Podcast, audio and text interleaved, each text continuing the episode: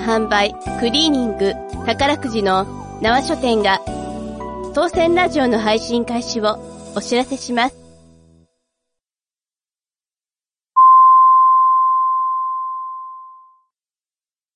え、うんもう始めてるんですか？始めてますよ。だって、これ第5回のオープニングですよね。オープニングというか、アバン。オープニングの前の、なんか、一回撮った覚えがあるんですけど、僕。あれ？記憶違いかな？いや、記憶違いであれ？なぜこんな会話をしているかというと。あれ？ツイキャスで、うん。確か、生放送するぞって言った藤本、藤本さんがいて、生放送しながら緊張してる藤本さんを見て、で、レコーダーのスイッチを入れて、あ、撮れてる撮れてるって言ってる藤本さんを見た気がするんだけど、なんで今、こうやって第5回のね、アバンを撮ってるのか説明してもらってもいいですかね？まあ、早い話が取れてなかったんです。申し訳ございません。い ああ、もうちょっと、怒りで咳も出ますわ。やー、ごめんなさい。怒んないえで、怒んなー、いで。そんな中ね、もうこの、撮ってるわけですよ。また、男二人が、ね。あのー、ツイキャスは幻となってしまいました。まあでも視聴はできるんですよねまあ、。録画はしてますからね。まあまあちょっとじゃあ違う部分を楽しんで もらって、はい。あの、ちょっと、本当にすいませんでした。せっかく撮って、これが使われると思ったリスナーの方々、心からお詫び申し上げます。す、すいません、代弁していただきまして。申し訳ないです。それでは始めていきましょうか。はい。では、始めて参りましょロドリーズの当選ラジオ。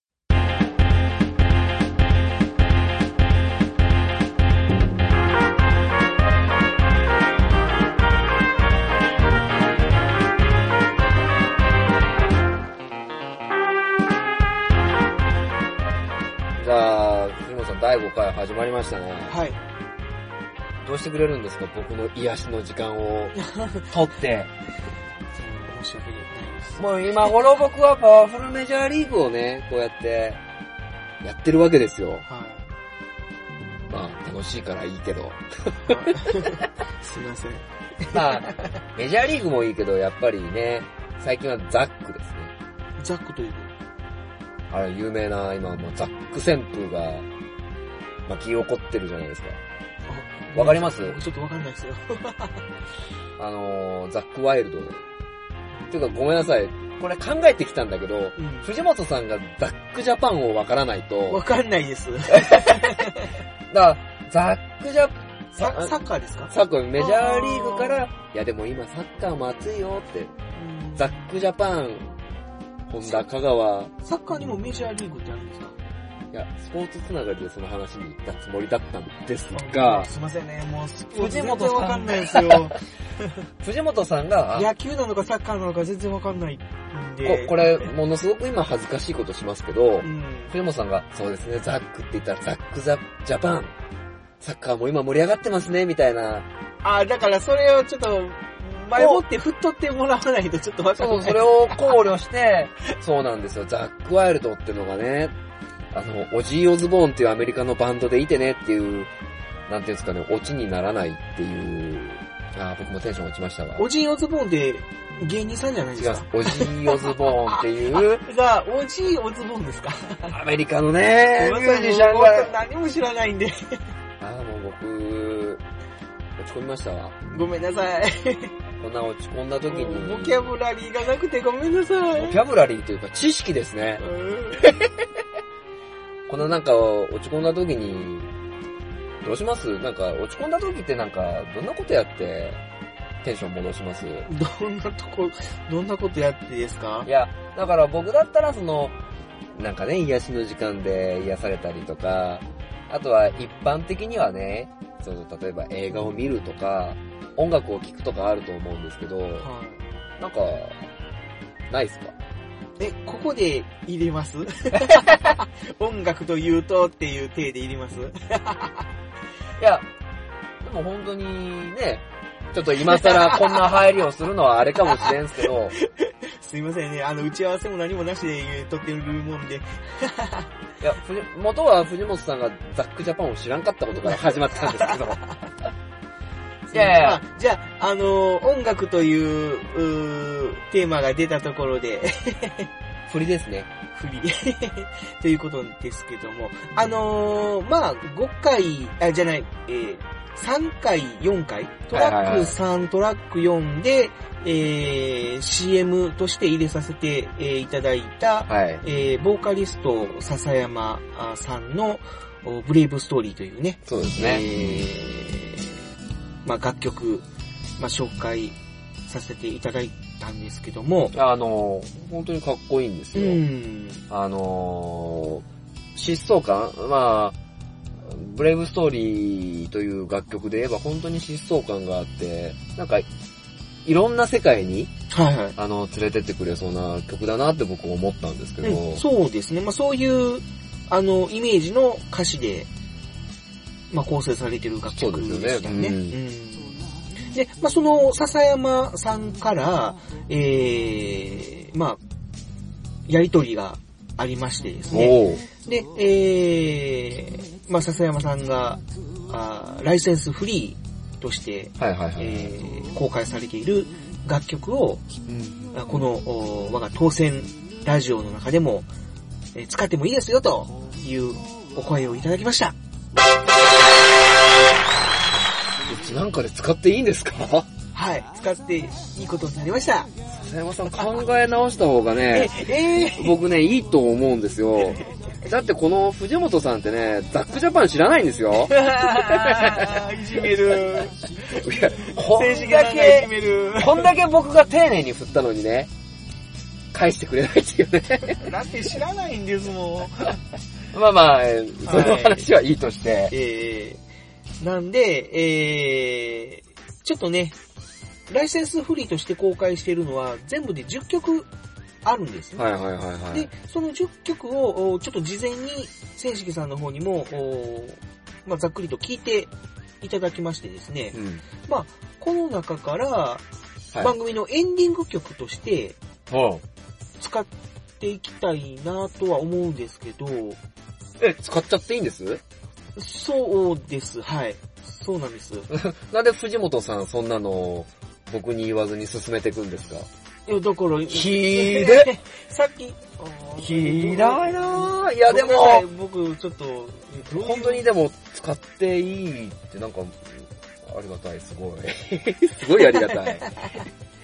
使わして、ね、あのーはいだから、一曲、いや、1まずは曲じゃなくてもいいんですよ。その、10曲、えー、ファイルを送っていただいたんで、それを、はいまあ、あの、ご自由におお使いくださいっていう、はい。そういうことなんですよ。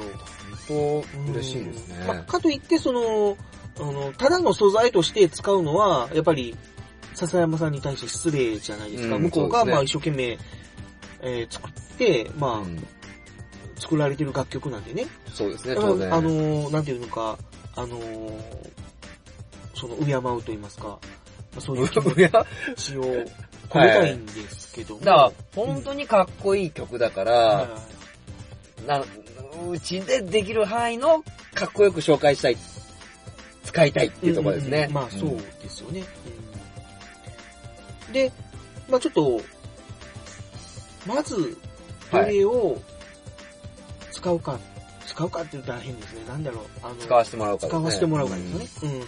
っていうのをさっきちょっと話してたんですけども、うん。はい。えー、どうしましょう？まだ、ここでは言わない方がいいですか？まあ、でも、もうエンディングでバシーンと、これがね決、めますか？ちょっとね、あの、二人で決めましたので、実はね、決めたんですね。まあ、それはじゃあ、エンディングをお楽しみにという感じにしときますか？いや、行っちゃいましょえ言っちゃうんですか？う。はい。あの、いや、まあ、だって、今回はこの曲でしたけど、うん。他にもいっぱい曲があるわけですから、そうですね。はいはい。だから、今回のエンディングは僕らこれに決めました。っうんていう体で、体えー そういう感じで、はい。じゃあ今どんな曲なんだろうって思いながら皆さん、当選ラジオの内容も頭に入らず聞いていただけるわけなんで、いっちゃいましょう。言いますかあ、はいはい。じゃあ、せーの、アジッサ。という曲を、えー、選ばせていただきました。はい。はい。まあ、当面使う感じなんですかね。あの、使うというか使わせていただく感じなんですかね。はい。あのー、エンディングとして。はい。ありがたいね、本当に。そうですね。嬉しい限りで。あのー、真面目にね、うん。あのー、かっこいいのは当然なんですけど、うん。今日のね、僕らのフィーリングにあったのがそのアジスタって曲だったんですよね。そうですね。うんはい。なんでまあ、これをちょっと頭に置きながらエンディングをね、うん。迎えれたらいいなって 思ってるんですけど、ははい。あの、本当に笹山さん、い。うん。ありがとうございます。ありがとうございます。いやーちょっと、そんなね、楽曲使わせてもらうんだったら僕ら、頑張らなあかんすよ。まあそうですね。本当にね、勉強しましょう、頑張って。はい。あのーブログの方にも、まあ、掲載はさせていただきましたけども、はい。えー、まあ、笹山さん、ボーカリスト笹山さんという方なんですけども、はいまあ、主に神戸の方で、えー、活動されている、はいはい。神戸のね、ライブハウス16ビットっていう、ううんん、ライブハウスがあるんですけども、はい。まあ、そちらの方を中心に活動されてるんですけども、まあ、ね、やっぱり、今後、でももっと幅広い方に聞いていた。だきたいとうん。いう思いがあるので、はい、よかったら皆さん、え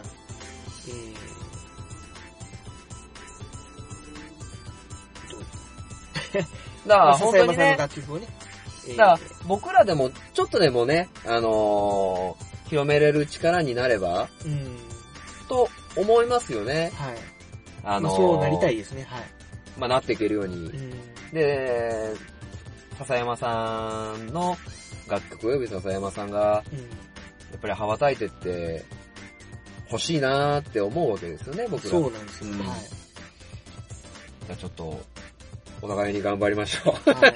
まあ、偉そうだな、俺。そうなんそうなんですよ。あの、どうしてもね、なんかこう、紹介っていう体で喋ると、上から目線になっちゃうでしょ。そうそうそれも本当にね、あのー気をつけたいっていうか、うん。でもそういうのを考えすぎちゃうと、もう言葉が出てこなくなっちゃう、詰まっちゃうんでね、うーん、難しいところだなって思ったりはするんですけどでも本当、に、当然僕らと笹山さんは規模違いますけど、うんまあ、僕らは僕らで頑張ります。はい。で、笹山さんは笹山さんで、もうやっぱり頑張ってるんですよ。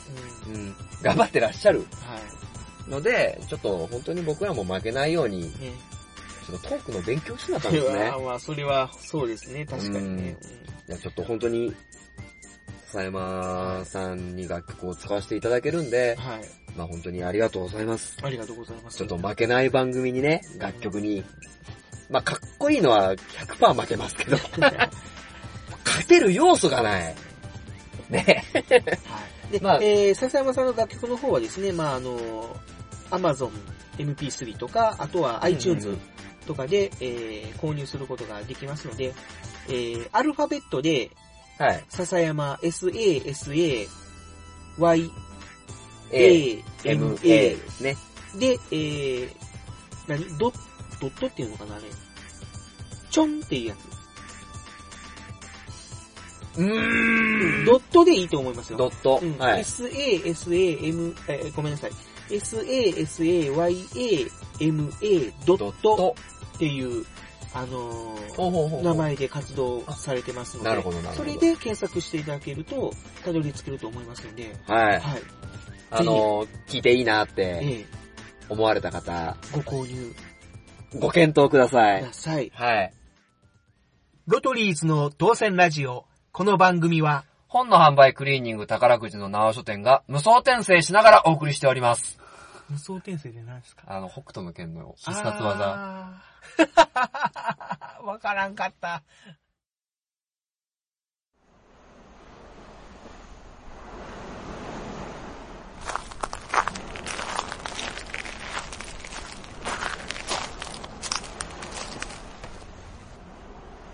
遠く離れてしまえば、理由を重ねてしまえば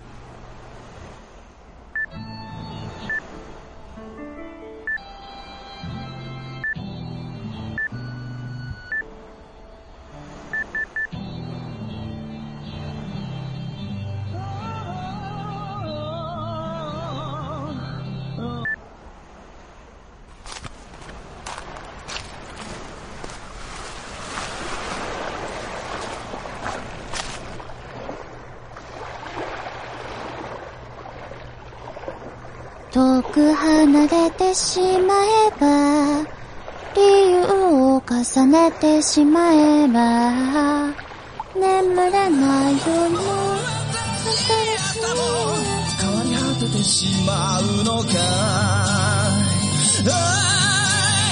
Keep on running, stay with me どっちなんだろう二人交わしたものは誰のためのもの Keep on running, stay with 夢見てたのはこんなものじゃない Keep on running, stay with だけど分かっているよ二人過ごした日々は変わりはしないさ Keep on running, stay with 夢は終わったけれど忘れたりはしないさ多分ボーカリスト笹山。Keep on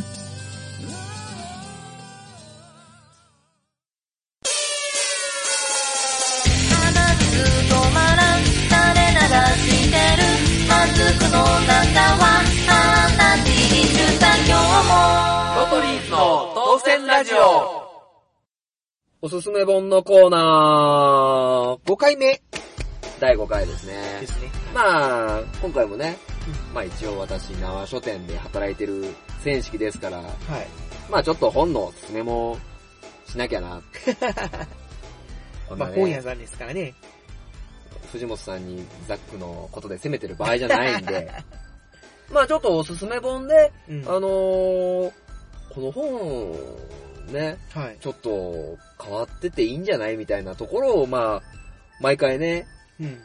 その、あんまりドメジャーを狙わないように。探してるつもりではおるんですけど、うん。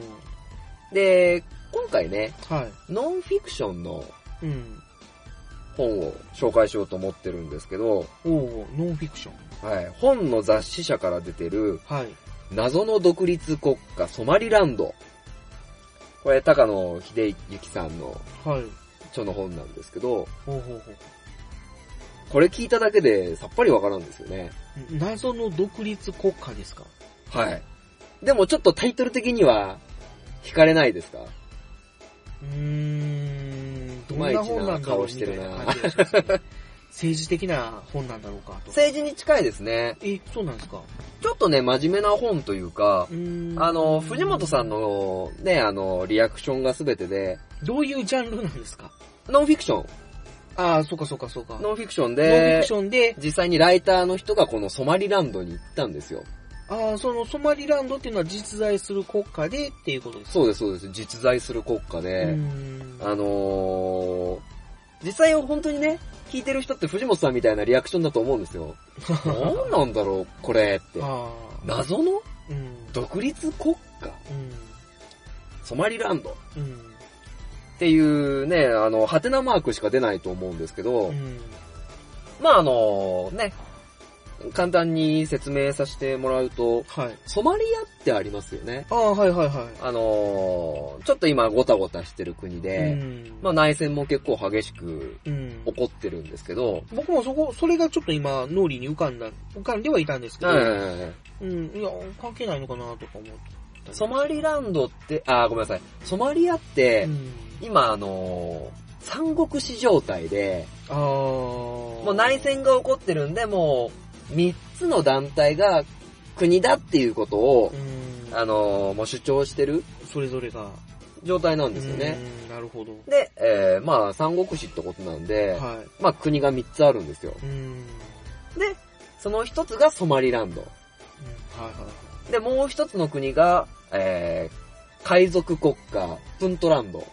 おー、海賊ですか？海賊。で、もう一つが、あの、戦国国家、えー、南部ソマリアっていう、その三つの 団体というか国で、へそういう国が実在してるんですね。はいうんで、あの、構成されてるんですよ。今、ソマリアっていう場所自体は。あーどこにある国なんですか？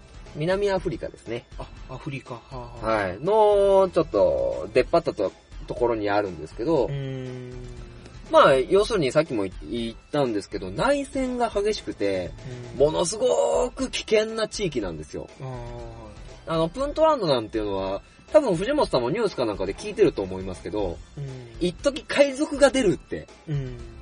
ニュースになってたの知りません？はい海賊ってだって海っていうイメージがありますもんね。海なんですよ。うん。で、本当に海賊をするんですよ、彼らは。ああ、もう、うん、あ、あ、アフリカ、南アフリカの海で？そうです。はあのー、プントランドの住民っていうのは、うん。あのー、まあ、例えば別の国のうん。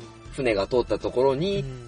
ところ、その船を占領して、うん人質にとってう、んあの、身代金を要求するんです。あ、もうこ国民全体が、はい。もうそういうのをなりわいにしてると。そうです。で、もう、だから海賊ランドプン、えー海賊国家プントランド。で、戦国、えー南部ソマリアなんていうのは、うん。もう、四六時中ドンパチしてる場所なんですよ。だから、決して一般的な人では行けないうん場所で、そんな中、ソマリランドっていうのは、はい。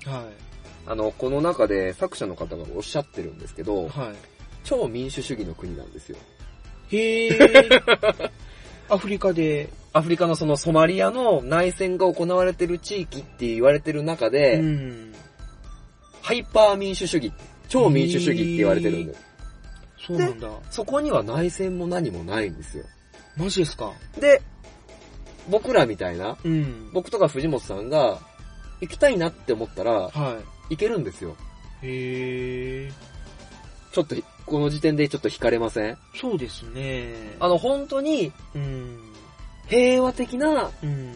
まあ、崩壊国家って言われててう、ん。実際はちゃんとした国として認められてないんですけど、はあのーその、ソマリランドに関してはい。、うん。本当に戦争もなく、はい。平和で、政治的なものもしっかりしていて、はいはいはい。なおかつ僕らでも行けるぐらい、うん。あのー安全な国なんですよね。あ、そうなんですか。そうです。で、今までは本当にそんな国があるのかっては言われてい。てう、ん。そんなね、四六時中内戦でドンパチしてるようなソマリアで、そんな民主主義の国があるのかよって、全世界から言われてたんですけど、まあそう思いますよね。で、この著者の高野さんが、はい。本当に話を聞いて、お現地に行って。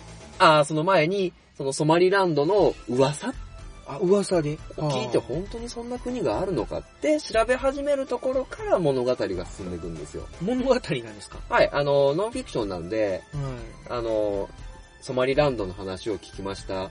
じゃあどうやってソマリランドに行くんだろう？で、実際にソマリランドの行き方が分かってソマリランドに行きました。い。うん。あ、ソマリランドは本当にこういう国で、で、まあ一応プントランドにも行ったり、南部ソマリアにも行ったりして、そこの中で体験してきたものを、えー、本にした、あの、本当に体験記。うん。だから誰にも知られてない謎の国家ソマリランドを見てきて、えで、本当に内戦、何度も言いますけど、内戦バチバチやってるとこなんですけど、ー。ですね。本当に政治もしっかりしてて、はいはなおかつ、ソマリの人ってい。う、ん。ものすごく頭がいいんですって。へえ。で、全世界の情報をそこでは手に入れることができるんですよ。なるほど。だから本当に日本のテレビから、あのー南部の中東のアルジャジーラっていうニュース番組から全部見てるんで、彼らは、うん。そんな国の中にあって、日本の情報にすごく長けてるんですよ。うーん。そうそうはそういう国を、えー書いた本。まあもう詳しく説明はもうこの時間ではできないですけど、あ。はい。まあだから本当にこの世界の中には、ちょっとこんな変わった国があるんだよっていううんものを紹介してる本ですね。なるほど。あれ、難しすぎました。まあ、いやいやいや、興味深いですね。で、あのーそんな周りがドンパチしてるような状態で、はい。本当にそこまで、その治安を保ててるのかなっていうのは、ね、攻めてきたりとかはされないのかなっていうのは思いますよね。そういうところの謎も、んここの本の中には、あの、書かれてるんですよなるほどね。はいはいはいはなんで、ちょっと、興味があったらぜひ見ていただきたいなと思う本の一つですね。そうですね。はい。だから、本当にね、こういう本を見つけると、うん。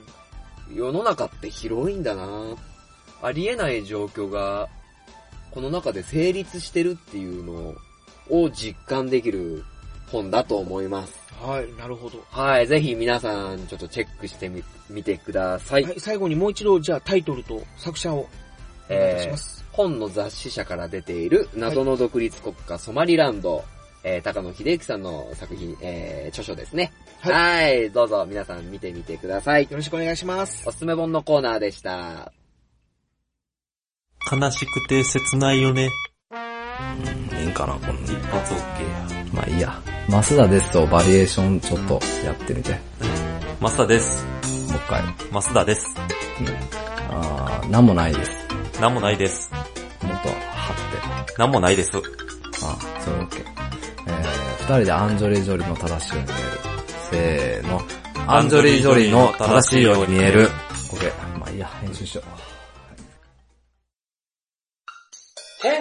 .jp は？天狗 .jp は？毎回一つのテーマを取り上げて、毎回一つのテーマを取り上げて。そ、のテーマに関する。そのテーマに関する。10の、10の。いいところ、10のいいところ、いいこと、いいこと、いいものなどを。いいものなどを。頑張って。頑張って。見つけていこうと。見つけていこう。試みている。おうイェイ番組です。ブルボー。天狗 .jp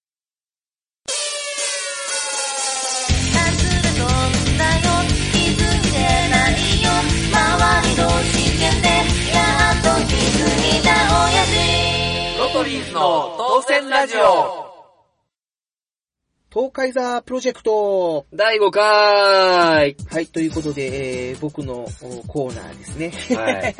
藤本責任編集。えーっとですね、まあ3回目、4回目で、えー、まあ東海座のおマスクについてちょっと話したんですけども、ね。今回ですね、ちょっとあの、モックアップって言いますか、マスクではないんですけど、イメージをつかむために、ちょっと立体化したやつを、今ちょっと手元に持って、えー、今、千式さんに持ってもらってるんですけすども、ごいこれ分かりやすいですね。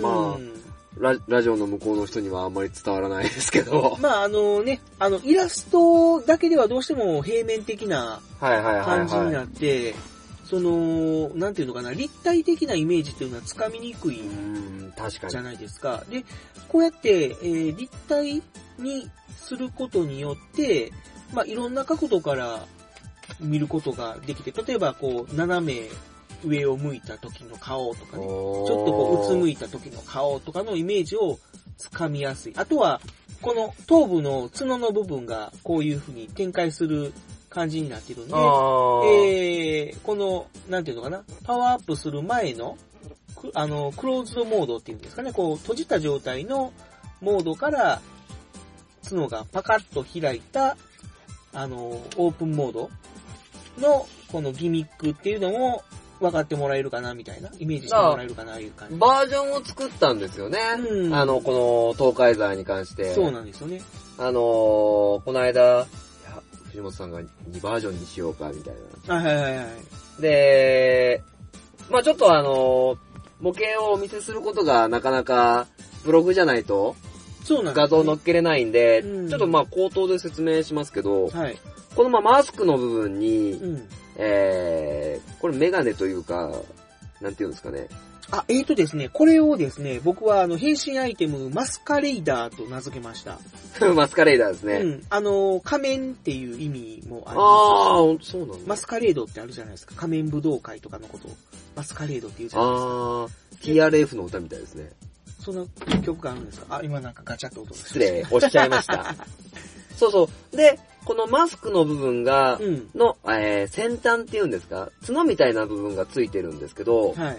これがね、まあ、動、動くんですよね。動くというか開く。はいはいはい。で、通常のとこ、時は、この角が、まあ、一本一本、そう、まあ、一本というかまあ、重なってるんでですよね。おでこのところに一本ニョキッと出てるようなイメージっていうんですか？そうそうそう、あのー一本の角みたいに見えるんですよね。うんただこれが、どういうバージョンになるんですよ。本気モード。本気モードっていうか、まあ、パワーアップっていうんですか、オープンモードっていう。オープンモードになると、この2本の、えー、1本に見える角が真ん中で分かれて、うん。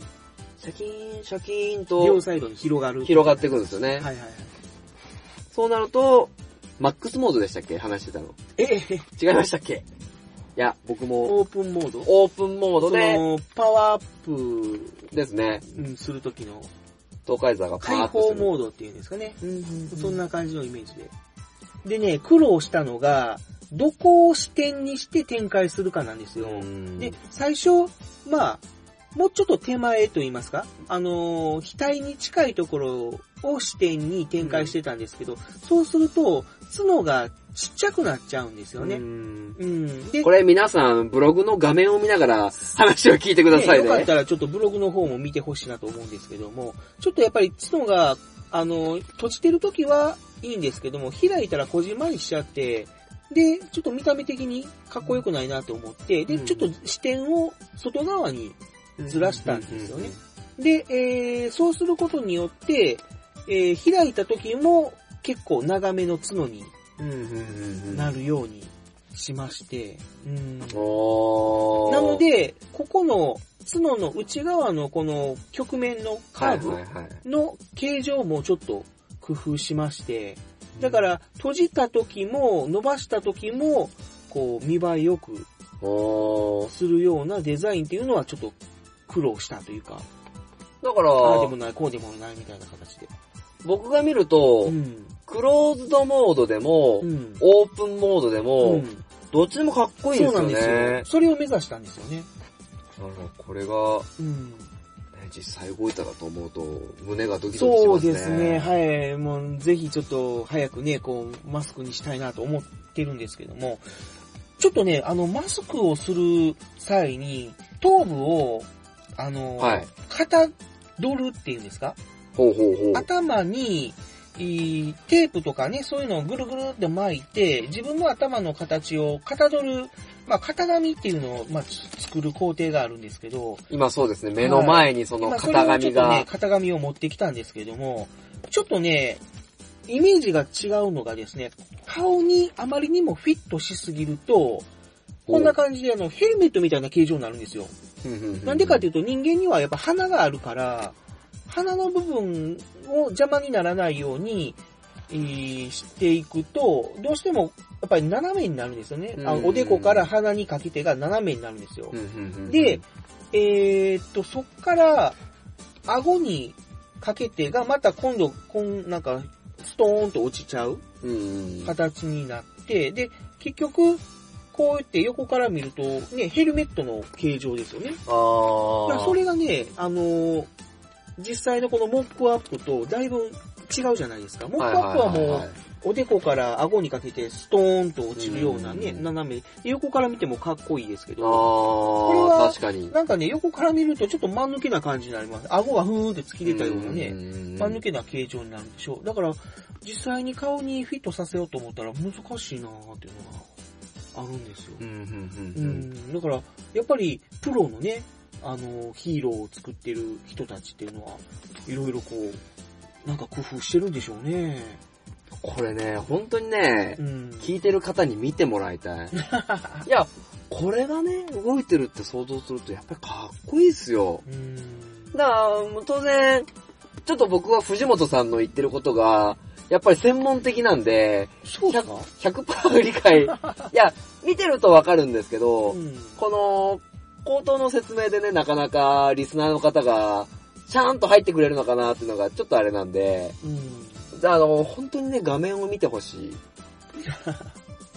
いや、まあまあ、ね、全然、あの、駆け出しというか、まあ、色も何もついてない状態で真っ白なんで、まあ、画面見てもらっても、え、なんじゃこりゃって思われるかもしれないですけど、いや、これね。まあ、おおよそのイメージ。ジは掴んでもらえるかな、みたいな感じで、こんな感じのマスクにしたいなっていう。僕、これを作るので挫折しそうです。いや、でも、これは別に、その、肩は普通になんか、あの、粘土をペタペタって貼っただけですし、その、角とか、マスクの部分はもう紙ですよ、普通の。いや、僕、この丸い紙が、厚っていうか。丸いところが作れない気がします。まあ、うーん、普通になんかこう、こう、こうしてるだけですけどね。なんて言ったって僕はミニ四駆が作れなかったんです。あ、そうなんですかはい。お前プラモデルとかそういうの苦手なタイプですか？プラモデルは、なんか、開けたらやりたくなくなる。そっか。僕は、なんか、入った方がいい働きをしそう。まあ多分藤本さんの頭の中で、あれ、千式さん入るんですよね、みたいな顔してると思うんですよ。いや、あ、うん、うーん。まあそうなんですよね。だから、選手さん、ね、スタイルもいいし、顔もちっちゃいから、できたら本当にヒーローの中に入るのは選手さんにお願いしたいなって思ってるぐらいなんですけイど。ケメンか。全然イケメンじゃないからね。でも、どっちかっていうと、やっぱり、変身前をやってもらった方がいいかな。で イケメンか。で変身したら、ね、こう、中年太りのぷっくりしたおっさんになる。それどこが変身してるんですか？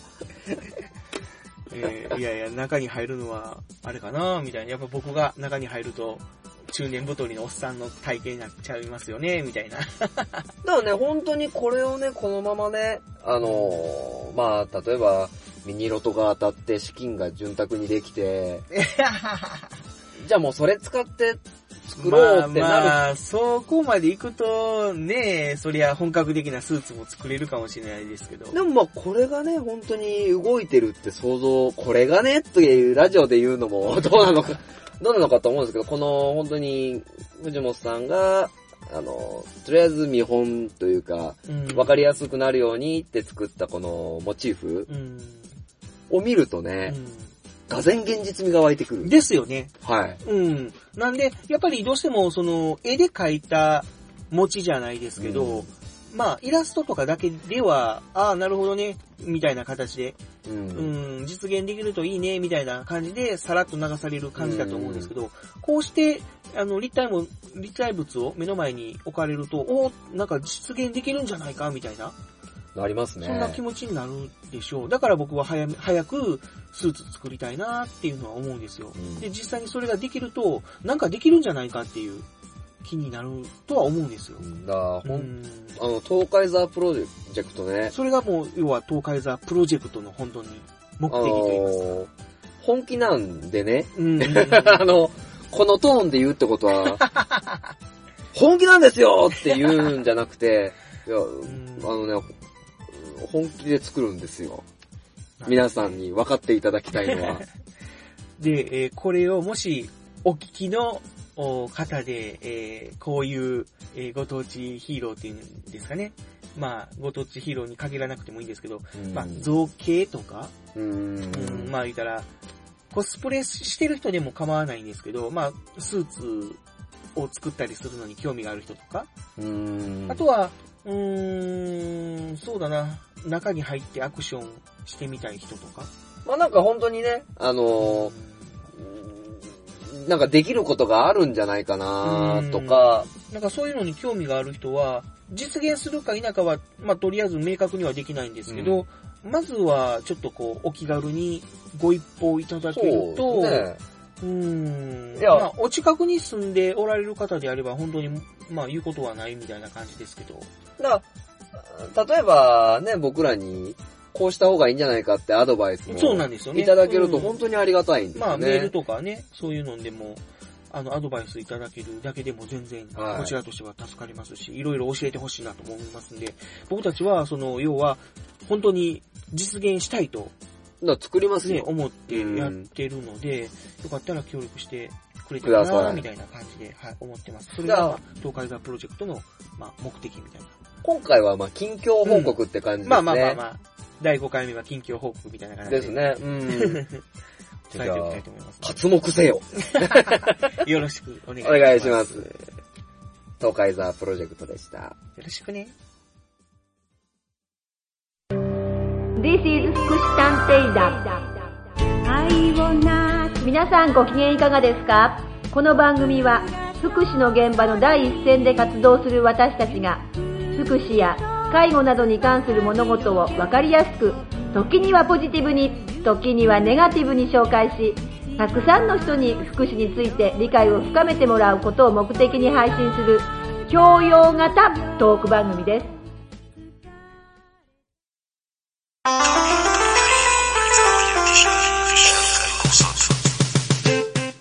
近東ラジオってどんな番組なんですか？それは中近東いうぐらいから、アラビア半島とか砂漠の話とか中近東とかアラビアの話とか全くしませんけどね。中近東ラジオとは、中部、近畿、関東から、趣味も性格も年齢も異なるメンバーが集結してお送りする、コミュ障の、コミュ障による、コミュ障のためのラジオです。コミュ障多いな。中近東ラジオで検索すると、7番目ぐらいに出るかも。な7番目って。まあまあ後ろや。みんなお便り送んなまし。待ってるよ。お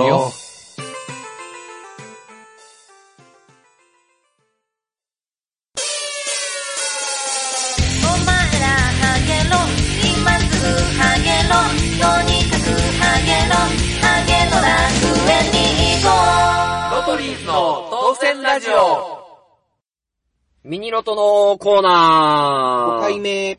の2回目。え？いや、ちょっとテテイク2っていうことですね。テイク2ですね。あの、ツイキャス版を聞いてくれた方、重ね重ね申し訳ない。ツイキャス版を聞いてる人にしかわからないネタ。まあまあ、あの、今回の第5回は、前回買った6月4日のミニロトのうん。結果発表はい、そうです。と、ちょっとこれ、改訂バージョンは、重大発表重大発表。おー。がありますので、はいはい。はい。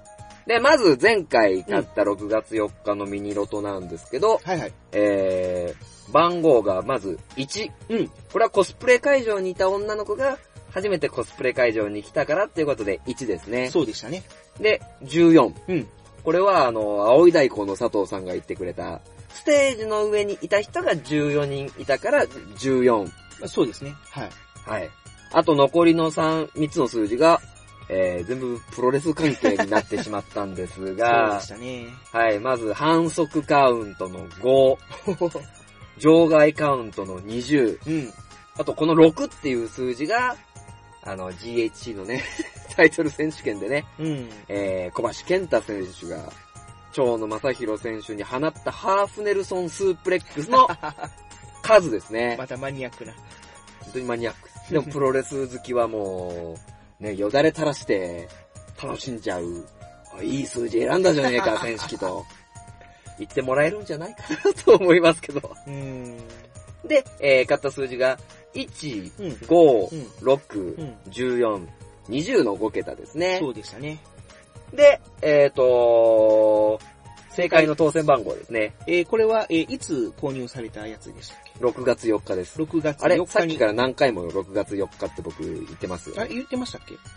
もう何回も言ってるし、電話かかってきたし、なんかへ変な音が入りましたけど、ちょっと、後でね、今からこの電話の内容流してもいいですよ、僕は。申し訳。で、えー、続けましょう。はい。で、6月4日のミニロトの当選番号うん。を発表いたします。はいはい。えー、2、うん。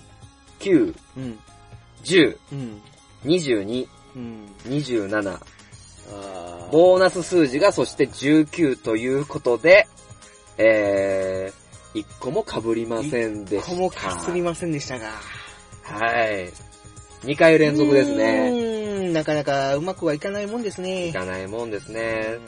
まあなんでちょっと今回もね、またリスナーの皆さんに数字にまつわるね、1から31のうん。エピソードをできれば送っていただけたらなぁと。まあ、そうですね。これに懲りずにというか、まあまあまあ、いつかは、っていう、そう、送ってくれた人にまあちょっとしたもんをプレゼントできるのかなうん。これでもし高額当選で例えば1000万とか当たりましたら、うんちょっとその時は、で、多少、ね、いろんなことをできると思うんで、まあね、これを聞いてる方もしかしたら、いやー、そんな当たるわけねえよー、なんて思ってる人はいるかもしれませんけども、ここでその先ほど言った重大発表っていうところに繋がってくるわけですね。あれ、藤本さんが振りするって珍しいですね。あ僕はあくまで透かしますけど。ええただ、本当にね、でも、夢物語じゃないんですよ、高額当選っていうのが。そうなんですよね。あのー、なんと、ドリームジャンボで、うん縄書店からうん1等1億円出ました、これね、マジっすよ、これ。ものすごいんですよ。ね、あの、ね、ツイッター見てくれた方、もしかしたら知ってる方もいるかもしれませんけど、あのー、本当にね、うん。まあ、え縄書店という宝くじの売り場から、うん。あの、本当にうん1等の1億円がね、出たんですよ出ね。たんですよ。いやいやいやいやいやいやいやいや。ちょちょ、思わず、ほっぺをこう、つねったんですけど、あれ、痛くない。いやいやいやあ、藤本さんの、つねってました。あの、ほん、本当に釣れる人がいるんですか？ちょっとベタベタしますね。やめてくださいよ。ちょいや、本当にね、でも、うんあのー宝くじをね、縄書店でもう10年以上多分やってますけど、今まで正直ね、88万とかなんですよ。高額当選が。当たってもっていうことですか？そうそう、ナンバーズの当たりがうん88万ぐらいだったのかな。いや、それがね、本当にね、1億。ねえ。まあ、こういうのなんでわかるかっていうと、宝くじの本部から、あの、電話がかかってくるんですよ。で、電話かかってきて、あれ？俺宝くじのお金支払い忘れたかなって思ったんですけど、うん。どうも違うようで、うんあのーね、宝くじの担当の人が、直書店から1億円出ました。えー、だから本当にね、夢じゃないんですよ、1000万が。縄書店で購入されたお客様の中に、今ね、億万長者になった方がいるというまあ本当にそうですね。ことですよね。だからね、ちょっと、いやいやいやいこれ一個ミラクルが起きてるわけなんで、まあちょっと皆さん、僕らと一緒にそのミラクルにかけてみないか？やいや。まあまあ、ミラクルなんかそう何回も起こるもんじゃないと思いますけど。本当に。まあでもね、なんか多分ね、パワースポット的な感じで縄書店が、いや、本当にパワースポットですよ。今だって1億円ね、縄書店の売り場から出て、それだけでもなんか、あ、そこで宝くじ買おうかなって思うじゃないですか。ですね。皆さん思い出してください。あの3年前、ナインティナインのお二人来てるんですよ。そうですね。ダブルミラクルじゃないですか。まあ、ジョン・レノンの曲でダブルファンタジーってありましたけど、まああんま関係ないですけど。まあなんでね、ちょっと、あんまりこうね、長く説明するのもあれなんで、ちょっとそろそろ5回のミニロトのコーナー切りますが、はいはい。まああの、ちょっと皆さんのね、うん。番号と一緒に高額当選目指したいんで、よかったら送ってみてください。あなたも夢にかけてみませんか？ミニロトのコーナーでした。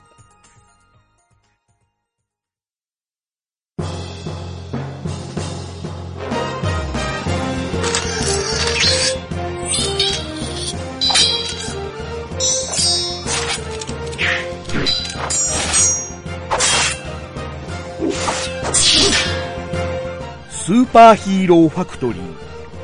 それは、子供たちに夢と希望を与える特撮ヒーロー番組に命をかけて、人知れず人生のおた道を歩かねばならぬ宿命を自らに求めた二人が送るラジオである。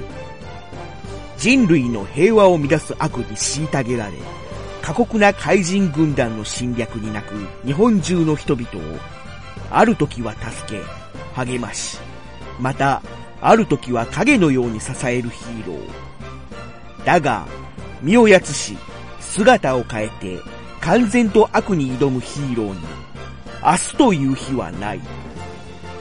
そんな彼らの活躍を熱く語る、特撮ラジオ、スーパーヒーローファクトリー。ぜひ、お聞きください。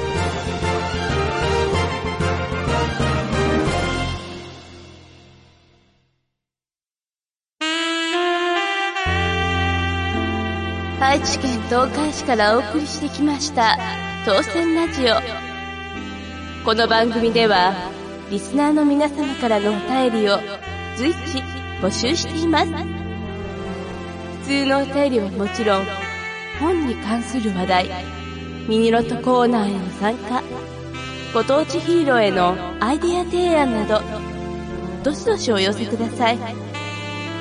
ご住所を記載していただいた方には縄書店からノベルティを進呈させていただきます。皆様のご投稿お待ちしております。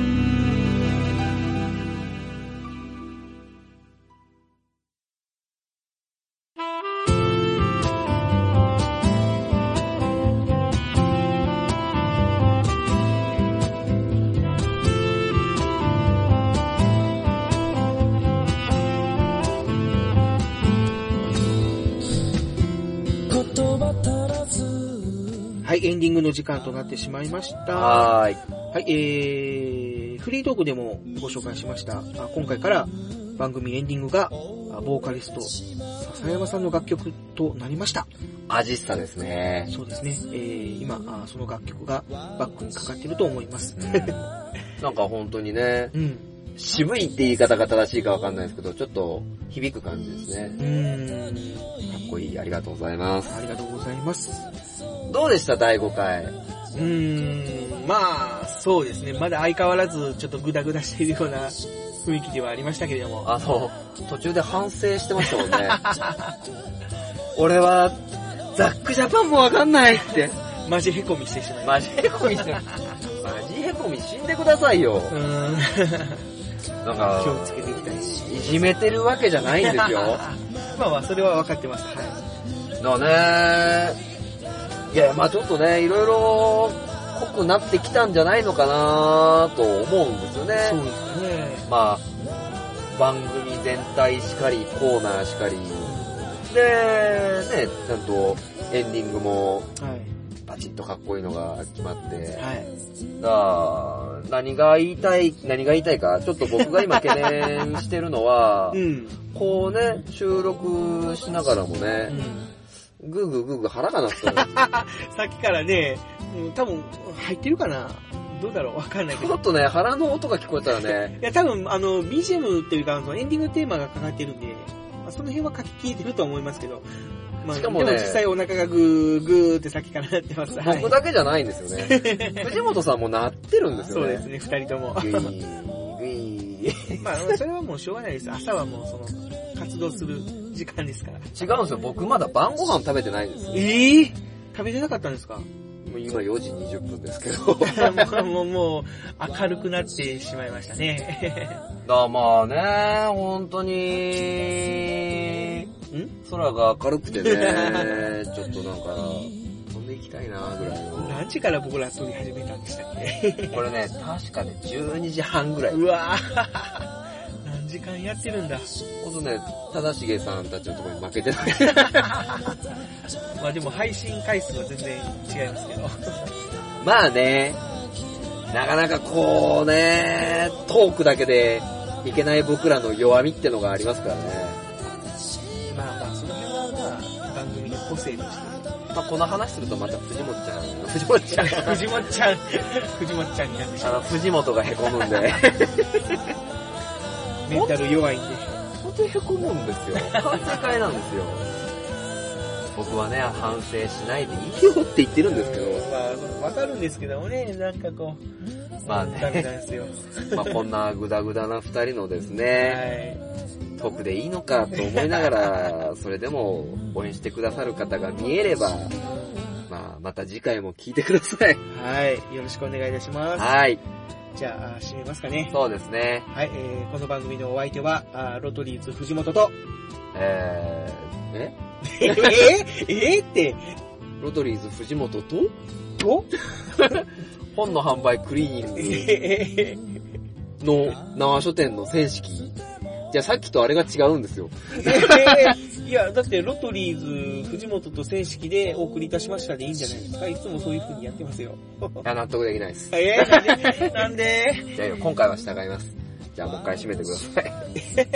この番組のお相手は、ロドリーズ藤本と、千式がお送りいたしました。ありがとうございます。ではまた次回、聞いてください。さよならなんで最後の最後でこんなことしたんだ。